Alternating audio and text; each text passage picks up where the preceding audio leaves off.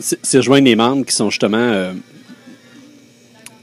bombardés, bombardés d'informations euh, qui vont dans le sens toujours euh, anti-travailleurs publics. Tout passe beaucoup par les médias. la fabrication de l'image est imputée là. fait que sur les lignes ouvertes, sur les, différents canaux, les médias écrits et tout. quand on regarde L'influence aussi des chroniqueurs. Souvent, on lui donne un titre vraiment euh, de personnage vedette. Ils veulent s'identifier à ces gens-là. À un moment donné, leur opinion est plus ou moins accrochée, mais a fini par l'être parce qu'ils s'identifient un peu euh, à la personne. Tout ça, ça. Comment euh, réembarquer les gens? Comment les réaligner? On a vu que les jeunes avaient tendance à vouloir s'impliquer, mais souvent dans des causes individuelle plutôt, ou dans, plutôt dans des causes spécifiques plutôt que dans la grande. Au niveau du syndicalisme, c'est une grande cause. Mais à l'intérieur de la grande cause, il y en a plusieurs petites. L'environnement, le combat des femmes, le combat des jeunes. Je pense que ça, c'est la, meilleure façon d'aller chercher les gens. Parce qu'au lieu de leur amener une implication qui est grande en termes de temps, parce que quand tu fais la conciliation famille-travail militantiste, la bouchée est trop grosse. Bien, tu commences avec des plus petits mouvements, jeunes, femmes, puis tu, on voit que les gens qui participent au CG, souvent, euh, sont issus un peu de ces courants-là. Quand les gens sont impliqués syndicalement, ils ont c'est un peu comme l'approche vendeur de balayeuse. C'est, il a mis le pied dans la porte. Une fois que tu as mis le pied dans la porte, c'est là que tu as le goût de rentrer un peu plus dans la maison, tu es là que tu es plus invité. Et quand on voit des gens arriver de l'extérieur et avoir un trop grand intérêt rapide pour le syndicalisme, des fois, on a une crainte. On dit, c'est quoi? C'est motivation profonde. Est-ce que c'est quelqu'un qui vient parce qu'il veut quitter son emploi puis être à temps plein au syndicat ou c'est quelqu'un qui est vraiment intéressé?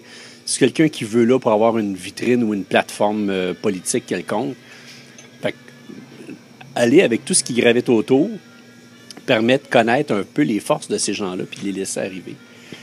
Le défi du syndicalisme au 21e siècle, là, euh, ça va être de se rapprocher des gens. Un des mouvements que j'aime bien, c'est celui aux États-Unis qui vise à remonter le salaire minimum, et là, tu as du monde dans la rue qui va justement se battre pour les gens du McDonald's puis le Walmart.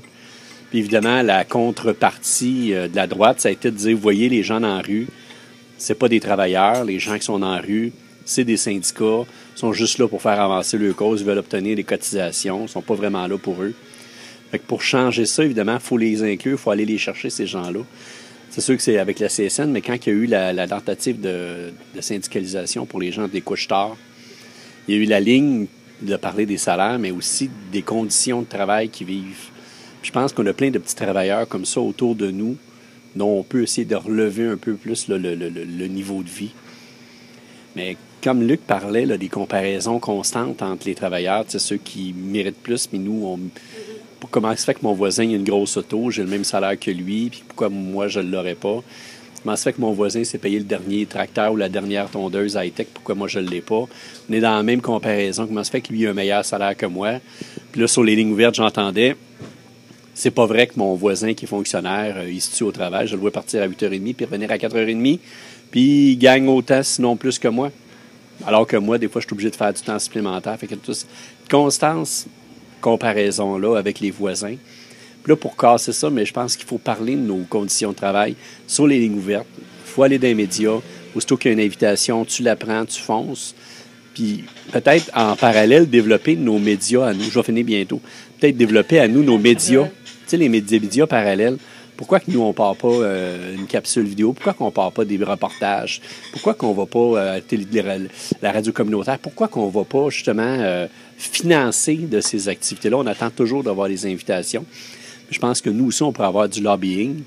Tu sais, la, droite a ses lobbies. Pourquoi que nous, on n'en aurait pas? Pourquoi qu'on n'en paierait pas? qu'on ne serait pas comme clair là-dessus pour avoir de la visibilité? Parce que de l'autre côté, ils ont des moyens financiers que, que, nous, on n'a pas. Non, mais euh, la visibilité, surtout, le message qu'on veut passer. Euh, OK.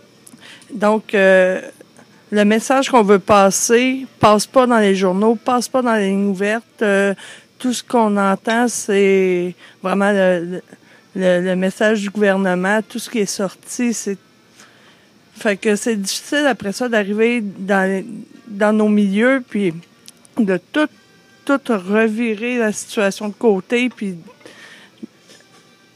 c'est puis de voir de rencontrer nos membres même en travaillant même dans moi je travaille au soutien puis euh, j'ai des secrétaires concierges c'est je peux même pas faire de réunion où que tout le monde va être présent donc ça devient de faire du 1-1, de prendre mon temps, d'aller voir le concierge pendant que lui travaille, de prendre deux minutes pour ramener des choses. Euh, la secrétaire, la même chose.